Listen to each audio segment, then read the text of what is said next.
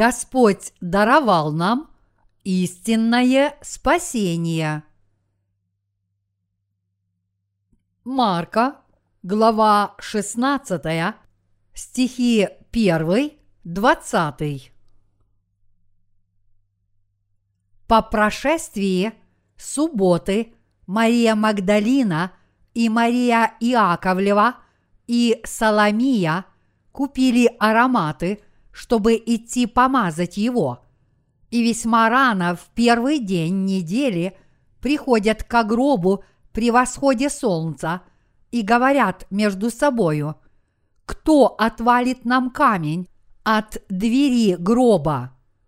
И, взглянув, видят, что камень отвален, а он был весьма велик.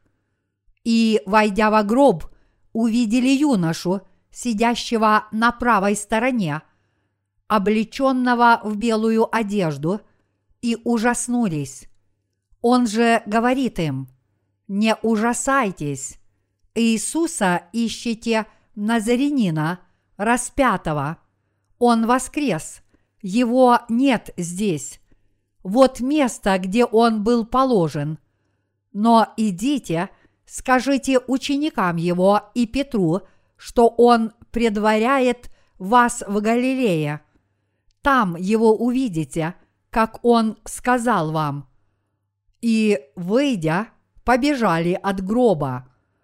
Их обял трепет и ужас, и никому ничего не сказали, потому что боялись. Воскреснув рано в первый день недели, Иисус явился сперва Марии Магдалине, из которой изгнал семь бесов. Она пошла и возвестила бывшим с ним, плачущим и рыдающим, но они, услышав, что он жив, и она видела его, не поверили. После сего явился в ином образе двум из них на дороге, когда они шли в селение – и те, возвратившись, возвестили прочим, но и им не поверили. Наконец явился самим одиннадцати возлежащим на вечере и упрекал их за неверие и жестокосердие, что видевшим его воскресшего не поверили. И сказав им, идите по всему миру – и проповедуйте Евангелие всей твари. Кто будет веровать и креститься, спасен будет, а кто не будет веровать, осужден будет.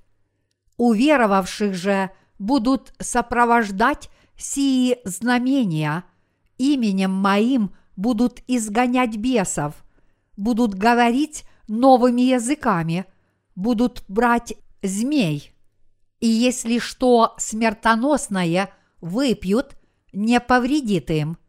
Возложат руки на больных, и они будут здоровы. Итак, Господь после беседования с ними вознесся на небо и воссел одесную Бога.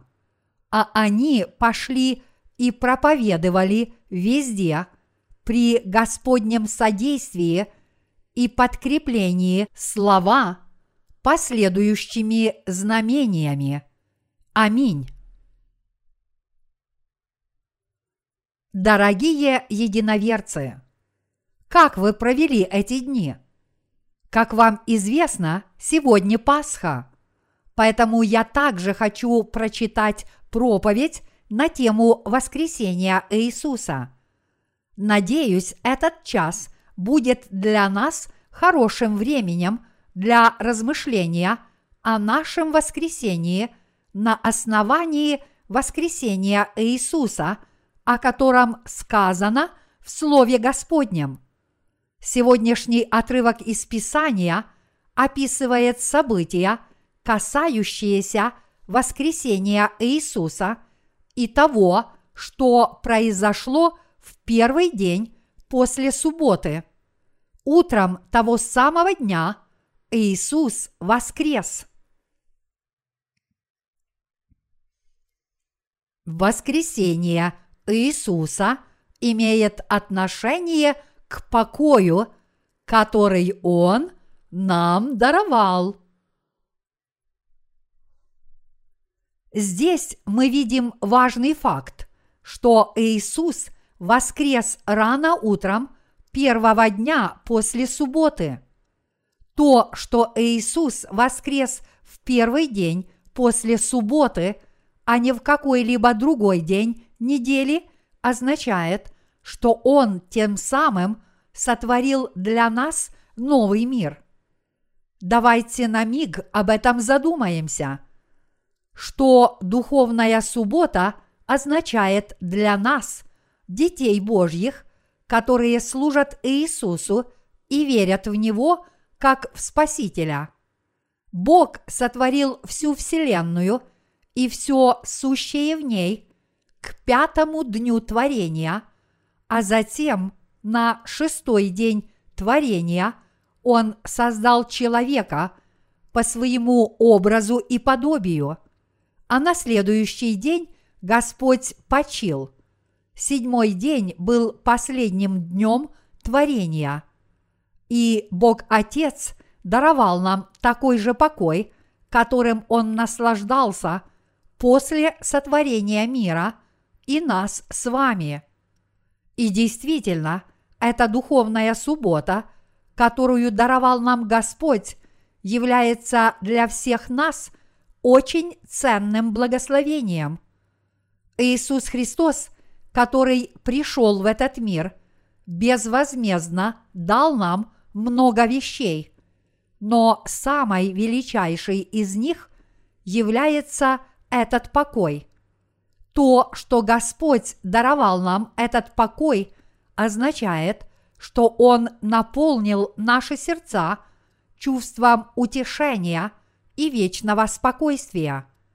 Это значит, что Бог победил сатану Евангелием воды и духа в этом мире, в котором бушевали многие духовные войны и битвы, и который был наполнен всевозможными искушениями и грехами, и принес в этот мир совершенный покой – покончив с этим противостоянием.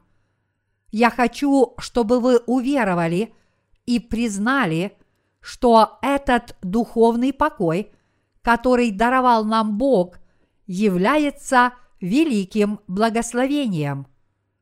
Как я только что сказал, Бог наслаждался покоем после того, как сотворил Вселенную и все сущее в ней.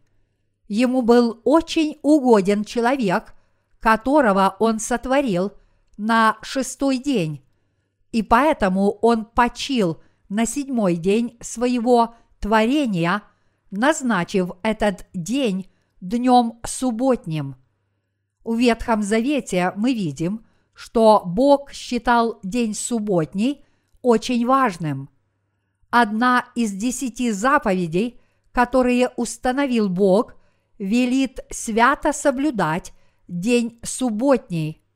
Следовательно, мы можем найти много отрывков из Ветхозаветного Писания, которые говорят, что Бог благословляет свой народ, если он соблюдает день субботний. В противном случае он посылает ему проклятие. Это означает, что поскольку Бог даровал своим людям такой благословенный и истинный покой, то наблюдение субботы, отвержение ее или неуважение к ней – это все равно, что пренебрежение к его любви и неуважение к нему. День субботний означает, что Бог сотворил человека – даровал нам истинный покой и захотел вечно жить с нами в раю. А в новозаветную эпоху день субботний имеет более точное значение истинного покоя, дарованного Господом Иисусом. Значение духовной субботы полностью раскрывается в жертве Иисуса, который пришел в этот мир, лично взял на себя все грехи человечества посредством крещения, которое он принял от Иоанна Крестителя и воскрес из мертвых. Правда Божья, которую Иисус исполнил своим крещением и своей кровью, действительно принесла эту новую жизнь и истинный покой, который Господь даровал нам с вами. По сути, Господь воскрес из мертвых после смерти на кресте, чтобы даровать истинный покой нам, верующим в Иисуса. Чтобы спасти нас полностью, Иисус принял крещение и умер на кресте. Поэтому Бог Отец также воскресил для нас своего Сына. Иначе говоря, чтобы дать нашим сердцам истинный покой, Господь совершил все эти дела спасения, придя в этот мир, приняв крещение, умерев на кресте и воскреснув из мертвых. Таким образом, покой, который даровал нам Господь, это не просто обычное утешение, о котором говорят мирские люди, но вечное спокойствие в душах верующих в Евангелие воды и духа. Мы обрели этот истинный покой и вечное спокойствие, приняв в свои сердца прощение грехов благодаря нашему Господу, который пришел в этот мир. Однако некоторые люди по-прежнему не способны обрести истинный покой из-за осадков греха в своих сердцах, даже несмотря на то, что Господь уже даровал им этот совершенный покой. Они заняты духовной войной против этих грехов – которые остаются в их сердцах, и всегда боятся, что могут из-за них погибнуть. Бог часто сокрушался в Ветхом Завете, что его люди не хотят наслаждаться истинным покоем, даже несмотря на то, что Он им уже его даровал. Господь также велел своим людям побивать камнями каждого, кто нарушит день субботний. Чтобы помочь вам это понять, мы откроем 31 главу книги Исход с 12 стиха.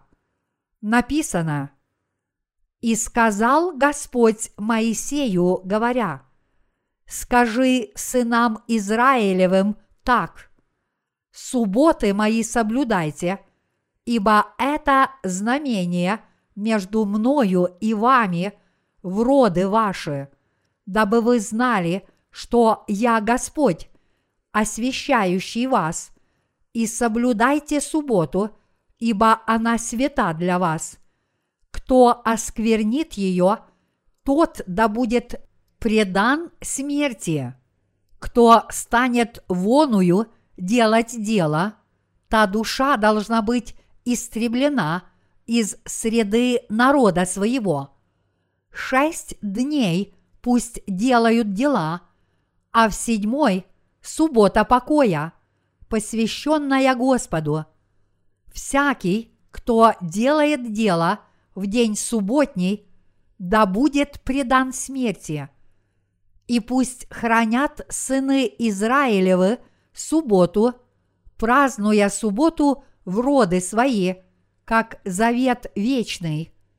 Это знамение между мною и сынами Израилевыми навеки, потому что в шесть дней сотворил Господь небо и землю, а в день седьмой почил и покоился.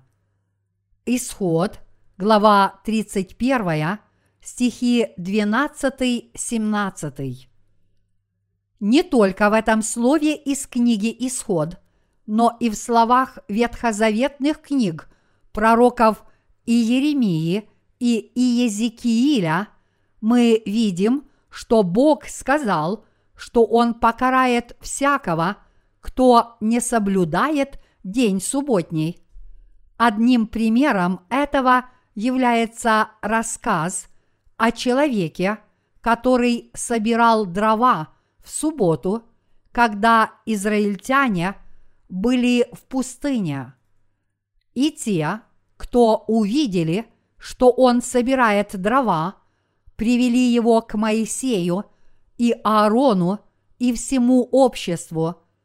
Тогда Бог сказал Моисею, этот человек, безусловно, должен быть предан смерти.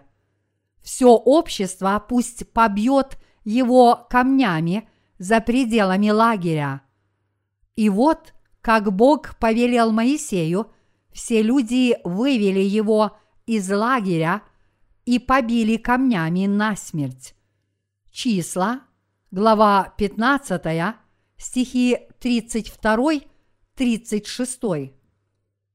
Поскольку, рассказывая вам об этом, я несколько раз упомянул день субботний, те из вас, кто пришли в церковь в первый раз, могут спросить, неужели эта церковь принадлежит к адвентистам седьмого дня?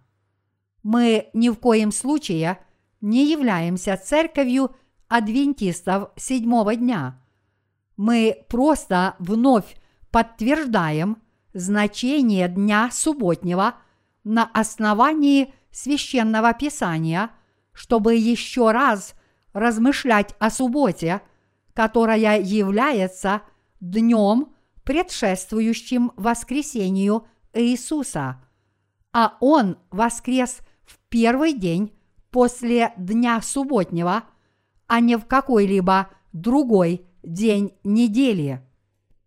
Но почему священное писание придает такое большое значение дню субботнему и даже говорит, что те, кто его не соблюдают, должны быть преданы смерти. Среди христиан действительно есть люди, которые считают этот день очень важным. Они говорят, вы обязательно должны соблюдать субботу, чтобы получить от Бога спасение. Вы не должны ничего делать в день субботний. Это так называемая секта адвентистов седьмого дня. Но мы не должны обращать на них большого внимания, потому что они утверждают обычные человеческие учения – основанные на их собственных произвольных толкованиях.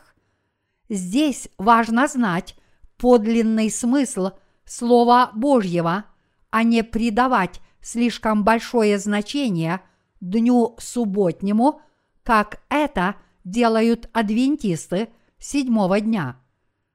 Наш Господь пришел в этот мир, чтобы сделать безгрешными людей этого мира – в том числе и нас с вами.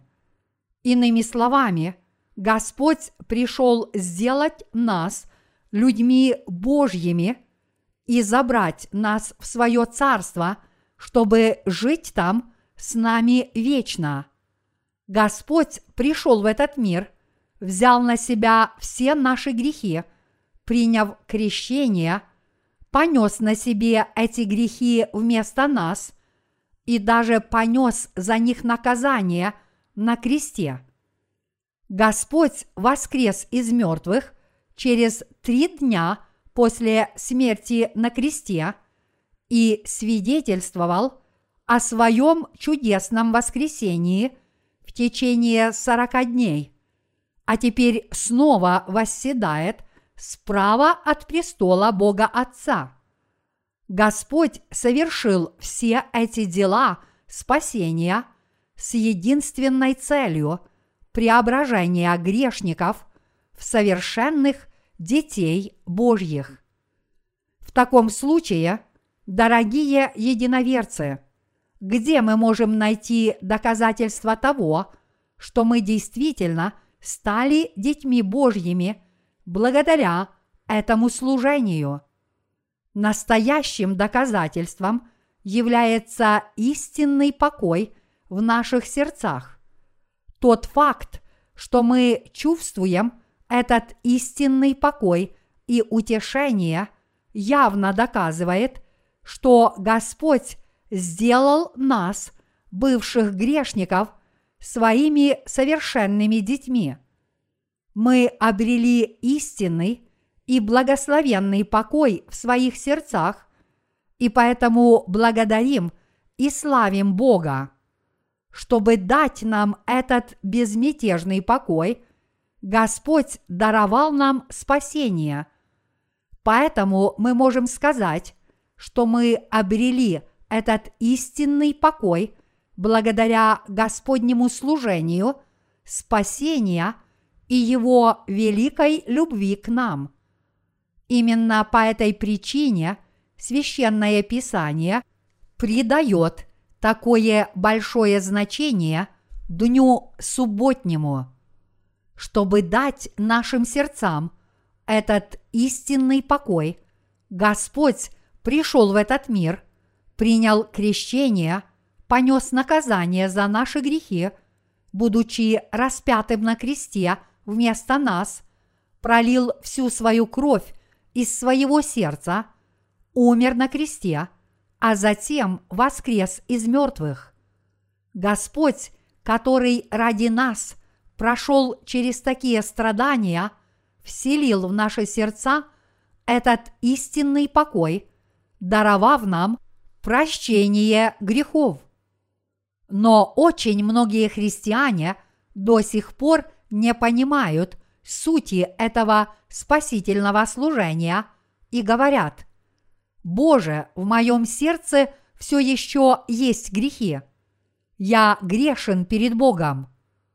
Тогда Бог отвечает таким людям, «Всякий, кто нарушает субботу, безусловно, будет предан смерти, потому что каждый человек, который делает в этот день какое-либо дело, будет извергнут из моего народа. Иными словами, всякий, кто не признает и не принимает этот дарованный Господом покой, больше не сможет быть его чадом. Это значит, что он будет извергнут из своего народа. Это также означает, что Господь обязательно осудит тех, кто постоянно демонстрирует свою глупость, даже зная, что Он изгладил все их грехи и даровал им этот истинный покой. И говоря при этом, Боже, я снова согрешил. Ты не изгладил все мои грехи. Каждый христианин должен иметь ясное представление и убеждение касательно этого истинного покоя, который даровал Господь. Вот почему Бог в священном писании так много говорит о том, насколько важны дарованный им покой и день субботний. Как вы видите, в книге «Бытие» Господь утверждает, что Он почил на седьмой день после сотворения Вселенной и всего сущего в ней, и что Он благословил этот день и осветил его. Господь действительно воскрес из мертвых, спас нас полностью и даровал нам с вами благословения истинного покоя и святости, а также прощение грехов. Наш Господь также дал нам благодать владычествовать над всем сущим в этом мире и брать из него все, в чем мы нуждаемся. Все наши благословения мы получили от Бога Отца. Я имею в виду, что Господь даровал нам все эти благословения, которыми мы наслаждаемся. Дорогие единоверцы, поскольку мы сейчас празднуем Пасху, мы должны потратить этот день не только на пение словословий «Он воскрес, аллилуйя!» и на вкусную еду, как во время сезонных праздников. Вам должно быть известно, что факт воскресения Господнего означает, что мы с вами получили эту новую жизнь от воскресшего Господа и что Господь даровал это совершенное прощение грехов и вселил безмятежный покой в сердца каждого истинного верующего. Иисус Христос, который взял на себя грехи мира, приняв крещение от Иоанна Крестителя и понеся наказание на кресте вместо нас, воскрес именно в этот день. И Господь совершенно воскрес благодаря своей всемогущей силе и даровал этот сердечный покой и благословение прощения грехов всякому верующему в Него. Воскресение Господа включает в себя чудное служение нашего с вами спасения. Если человек не сможет понять этой великой истины, которая содержится в этом воскресении Господа, хоть он и утверждает, что верит в Иисуса, он из-за этого не сможет обрести благословение стать совершенным чадом Божьим, как бы горячо он не верил в Иисуса. Я повторяю, что Иисус воскрес, чтобы даровать нам с вами новую жизнь и истинный покой.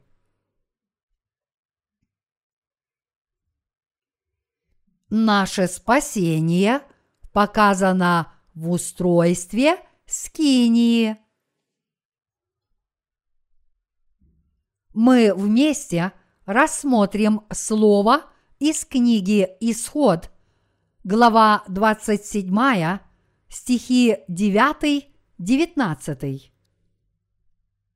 Сделай двор скинии с полуденной стороны к югу, завесы для двора должны быть из крученного весона длиною во сто локтей по одной стороне, столбов для них двадцать и подножий для них двадцать медных, крючки у столбов и связи на них из серебра – также и вдоль по северной стороне, завесы ста локтей длиной, столбов для них двадцать и подножий для них двадцать медных, крючки у столбов и связи на них из серебра.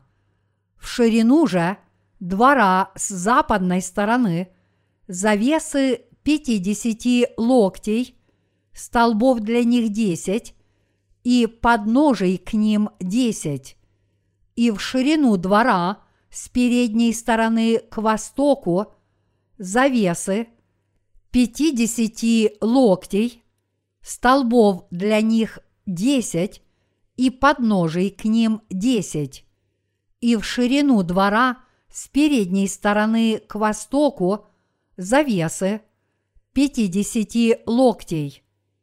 К одной стороне завесы в 15 локтей, столбов для них три и подножий для них три, а для ворот двора завеса в 20 локтей из голубой и пурпуровой и червленой шерсти и из крученного весона узорчатой работы, столбов для нее четыре – и подножий к ним четыре. Все столбы вокруг двора должны быть соединены связями из серебра.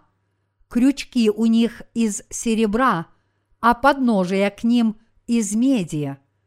Длина двора 100 локтей, а ширина по всему протяжению 50, высота 5 локтей, завесы из крученного весона, а подножия у столбов из меди. Все принадлежности скинии для всякого употребления в ней, и все колья ее, и все колья двора из меди. Исход, глава 27, стихи 9, 19. В этом слове Бог повелел своему народу в первую очередь сделать двор Скинии, а в этом дворе они должны были соорудить саму Скинию, дом Бога, котором он будет обитать. В то время им, наверное, было нужно много материалов для сооружения Скинии, но сегодня – я поговорю только о значении деревянных столбов и крученом весоне. Даже в наши дни мы сначала должны надежно установить столбы, чтобы построить деревянное здание. Таким образом, им были нужны столбы для сооружения скинии, где будет обитать Бог. В то время они использовали деревянные столбы, и высота каждого из них была около двух с половиной метров. Для сооружения двора Скинии им сначала нужно было поставить 60 деревянных столбов по всем четырем сторонам, надежно установив их в земле и скрепив их друг с другом крючьями и связками, а затем тщательно обтянуть их вокруг крученого весона. Поэтому никто не мог заглянуть во двор извне.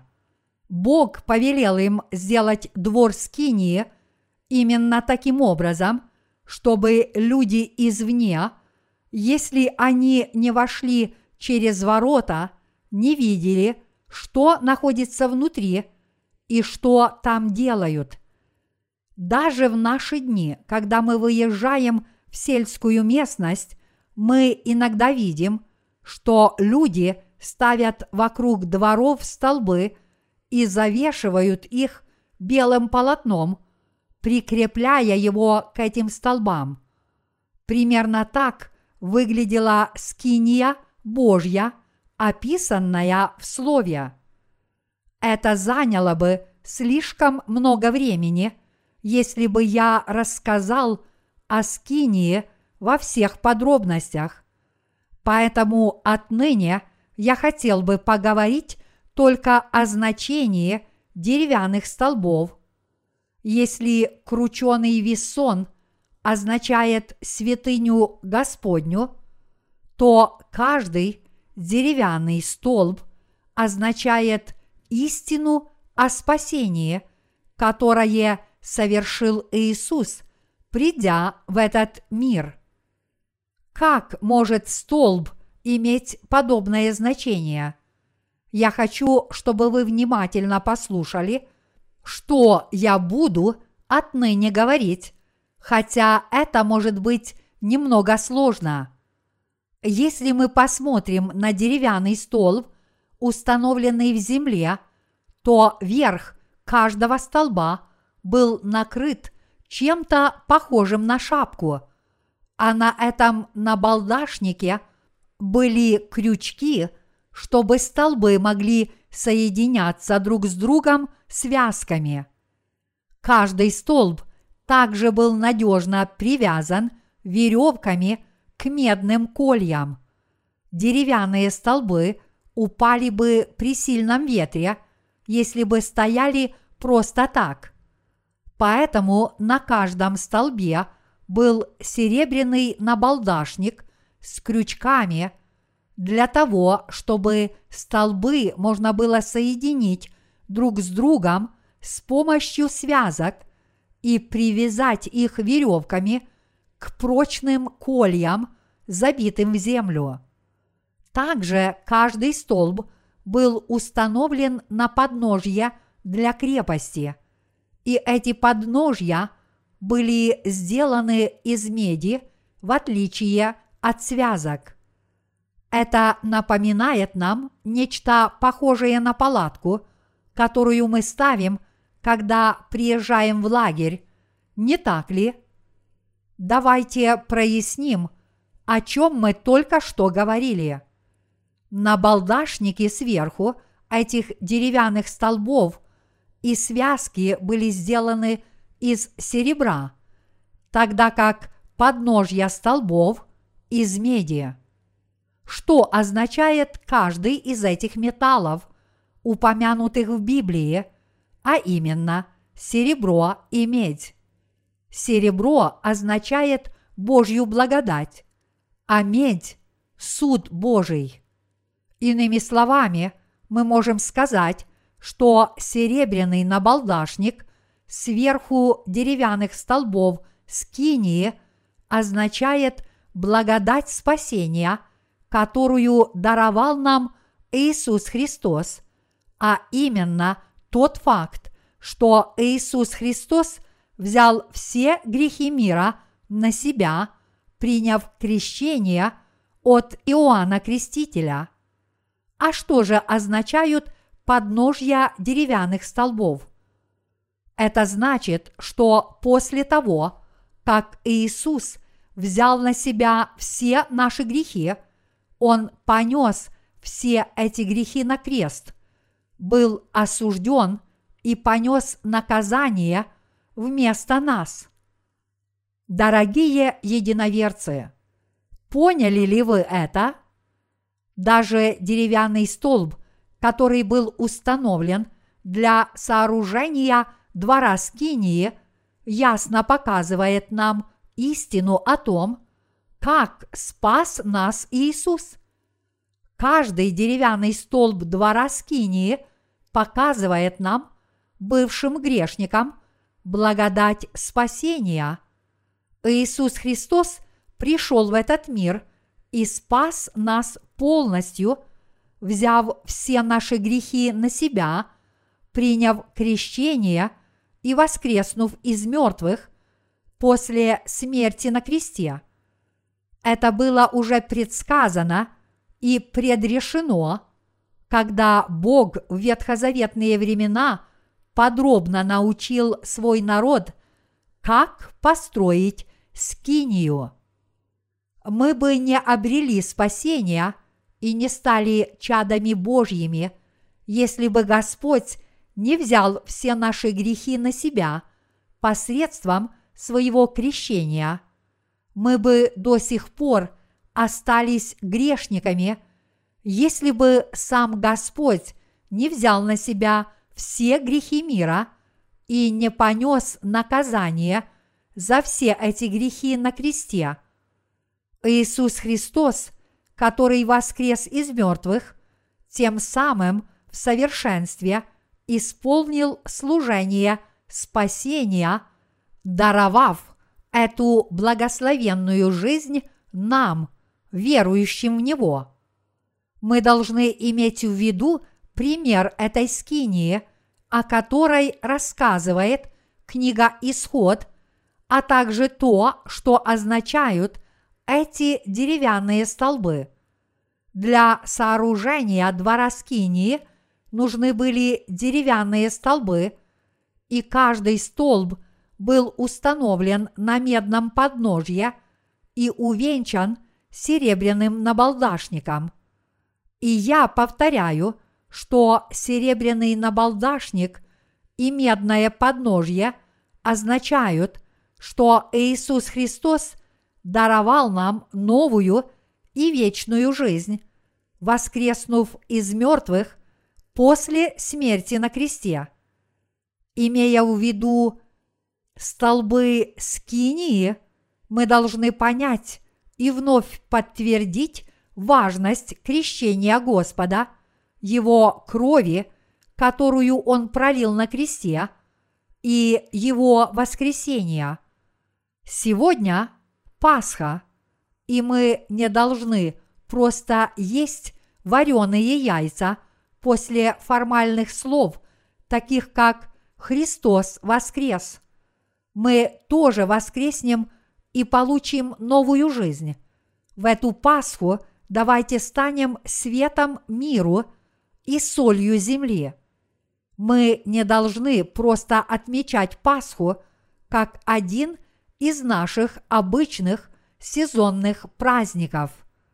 Иисус действительно пришел на эту землю в человеческой плоти и взял на себя все наши грехи, приняв крещение в реке Иордан, когда ему исполнилось 30 лет.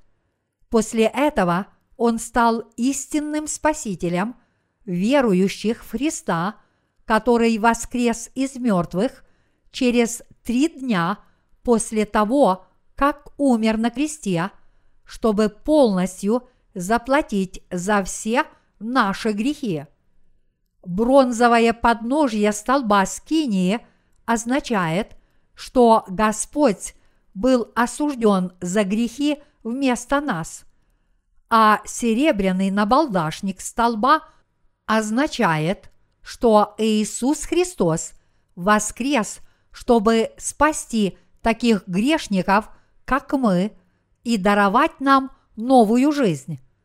Мы должны понять, что воскресение Господа – это исполнение Его обетования спасти наши души, привести нас в вечное Царство Божье и жить с нами вечно, даже несмотря на то, что наши плотские тела умрут – Возлюбленные святые, поскольку мы в это воскресенье встречаем Пасху, я искренне хочу, чтобы вы уверовали в это обетование о спасении, которое дал нам Бог, возложили все свои надежды на Царство Бога и стали верующими людьми, которые от всего сердца – благодарят Его с верой. Думать и говорить слишком упрощенно. Иисус умер на кресте во время Великого Поста. Какой ужас! Но Он воскрес на Пасху. Аллилуйя! Аминь! Это ложная вера. Мы всегда должны ясно понимать в своих сердцах истину о том, что Иисус Христос умер в наказание не за чьи-либо, а за наши собственные грехи, и что Он воскрес, чтобы даровать нам новую жизнь.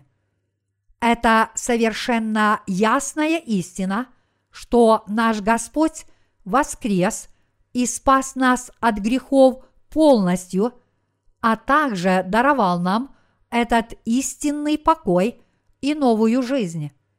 Евангелие от Иоанна говорит, что воскресший Иисус явился ученикам и сказал, «Мир вам!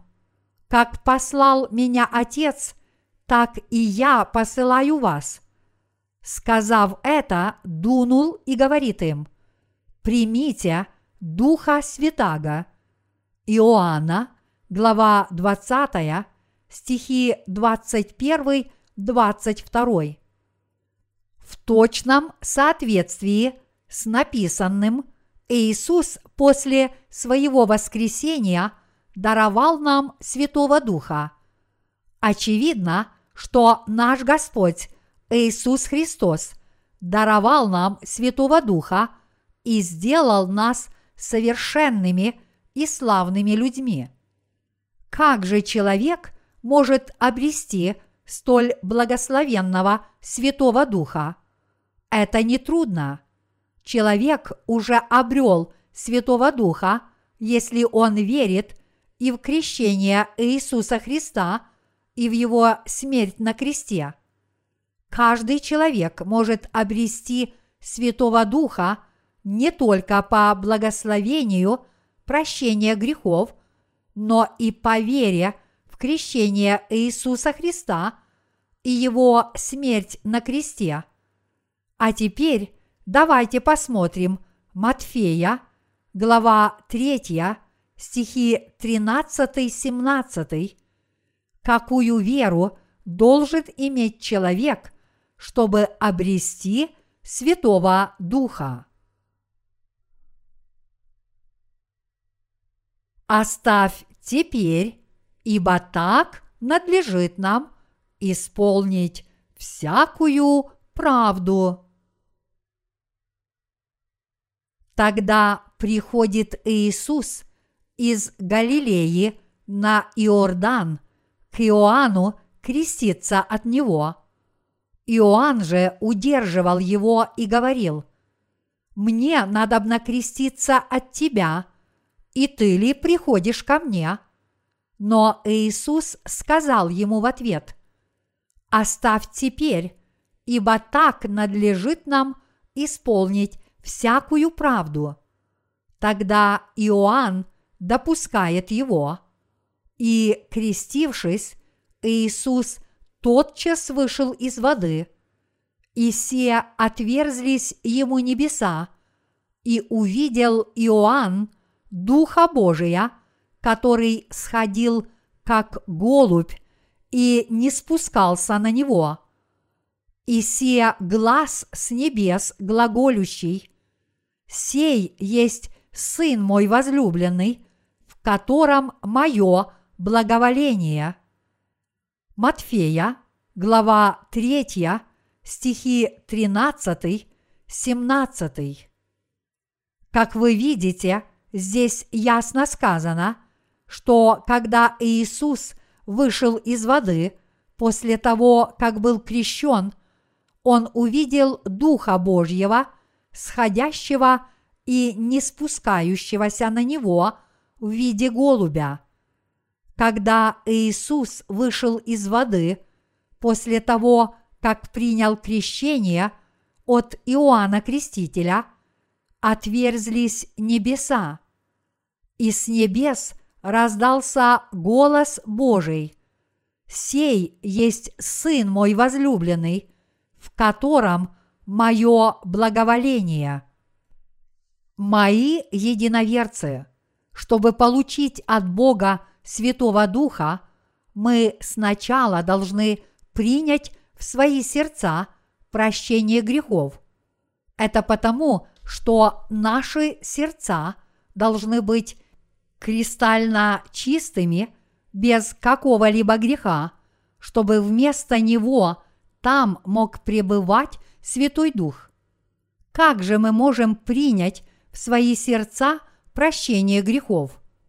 Как нам уже хорошо известно, мы должны уверовать в крещение, которое принял Господь. Мы сможем получить прощение всех своих грехов раз и навсегда, только если уверуем в тот факт, что все наши грехи были переданы Иисусу Христу, когда Он принял крещение – от Иоанна Крестителя, представителя человечества. Это подобно тому, как в ветхозаветные времена все грехи израильтян перекладывались на козла отпущения, когда первосвященник возлагал руки ему на голову. Левит, глава 16, стих 21 и Бог посылает Святого Духа только в сердца тех, кто получил прощение грехов подобным образом. Святой Дух – это дар Божий тем, кто получил прощение грехов, уверовав в то, что Иисус пришел на эту землю и взял на себя все наши грехи, приняв крещение. Когда Иисус принял крещение, Он вошел в воду, что означает Его смерть на кресте вместо нас, а Его последующее погружение в воду означает воскресение. То есть верить в крещение значит верить в каждое его дело спасения, его водное крещение, его кровь на кресте, а также его воскресение. Поэтому благословение, прощение грехов дается человеку, верующему в крещение, которое включает в себя все спасительные дела Иисуса Христа. И этот человек с верой принимает в свое сердце Святого Духа. Вера, которая дает нам возможность обрести Святого Духа, это именно вера в то, что все наши грехи были переданы Господу через крещение, которое Он принял в реке Иордан. Ветхий Завет ясно говорит нам, что Господь спас нас полностью, и это подразумевают столбы Скинии. Как гласит это слово, Иисус Христос действительно пришел в этот мир в новозаветную эпоху, взял на себя все грехи человечества, приняв крещение, понес наказание за все эти грехи, будучи распятым и умерев на кресте, и стал нашим совершенным Спасителем, воскреснув из мертвых через три дня после своей смерти. Если вы уверуете во все эти слова и спасительное служение Господа, которое показано в Ветхом и Новом Заветах, Святой Дух тоже сойдет как голубь и не спустится в ваши сердца. Возлюбленные святые, я спрашиваю вас снова, когда и как Иисус взял на себя ваши грехи и побудил вас принять в свои сердца прощение грехов. Да, Господь взял на себя все наши грехи, включая грехи наших потомков и всех людей этого мира, когда был крещен в реке Иордан Иоанном Крестителем. Сколько грехов мы, родившись как скопище грехов, совершаем, живя в этом мире. Мы постоянно совершаем очень много грехов до самой своей смерти, но Иисус взял все эти грехи на себя и сгладил их раз и навсегда и даровал нам прощение грехов. Прямо пред тем, как Иисус был крещен, Он сказал Иоанну Крестителю, «Оставь теперь, ибо так надлежит нам исполнить всякую правду». Матфея, глава 3, стих 15. Что значит исполнить всякую правду? Это означает, что Господь взял все наши грехи на себя.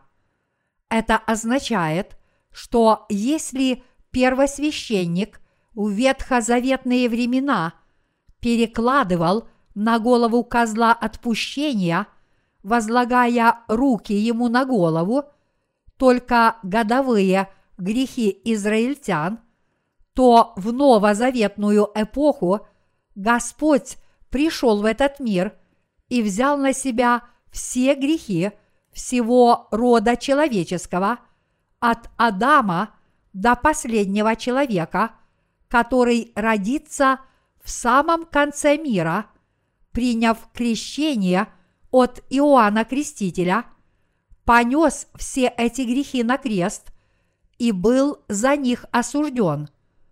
Иисус был распят и умер на кресте именно для того, чтобы заплатить за все наши грехи, которые Он взял на себя посредством своего крещения. Таким образом, после того, как Он сказал «совершилось», в самый последний миг перед своей смертью на кресте Иисус воскрес из мертвых через три дня и даровал прощение грехов верующим в это слово, а также дал им в дар Святого Духа. Дорогие единоверцы, мы получили прощение грехов, уверовав в крещение Господа. Мы получили прощение всех грехов, которые мы совершаем своей скверной плотью и очистились до снежной белизны, уверовав в крещение Иисуса. В соответствии с тем, как Господь в ветхозаветные времена обращался к нам через столб двора Скинии, Иисус Христос облег нас в благодать спасения, взяв все наши грехи на себя посредством своего крещения – и понеся наказание за все эти грехи. Иисус умер на кресте, чтобы заплатить за все наши грехи и стал нашим истинным Спасителем, воскреснув из мертвых. Дорогие единоверцы, верите ли вы в это? Наши души, которые не могли не встать на путь к погибели из-за наших грехов снова ожили благодаря вере в это крещение. Мы можем принять в свои сердца прощение грехов и в то же самое время обрести Святого Духа, если уверуем в то, что Иисус Христос взял все наши грехи на себя посредством своего крещения и понес наказание за все эти грехи вместо нас, будучи распятым и приняв смерть на кресте. Святой Дух Божий сможет пребывать в нашем сердце, если мы уверуем, что Иисус воскрес из мертвых и стал нашим совершенным Спасителем. Господь сказал, «Итак, нет ныне никакого осуждения тем, которые во Христе Иисусе живут не по плоти, но по духу». Римлянам, глава 8, стих 1. Несмотря на то, что мы несовершенные существа – с множеством грехов, мы стали совершенными чадами Божьими, которые получили от Господа новую жизнь, потому что в наших сердцах пребывает Святой Дух. Встречая эту Пасху, мы должны ясно понимать, как спас нас Господь и как Он даровал нам вечную жизнь подобно тому, как Он воскрес, так вернутся к жизни и наши души.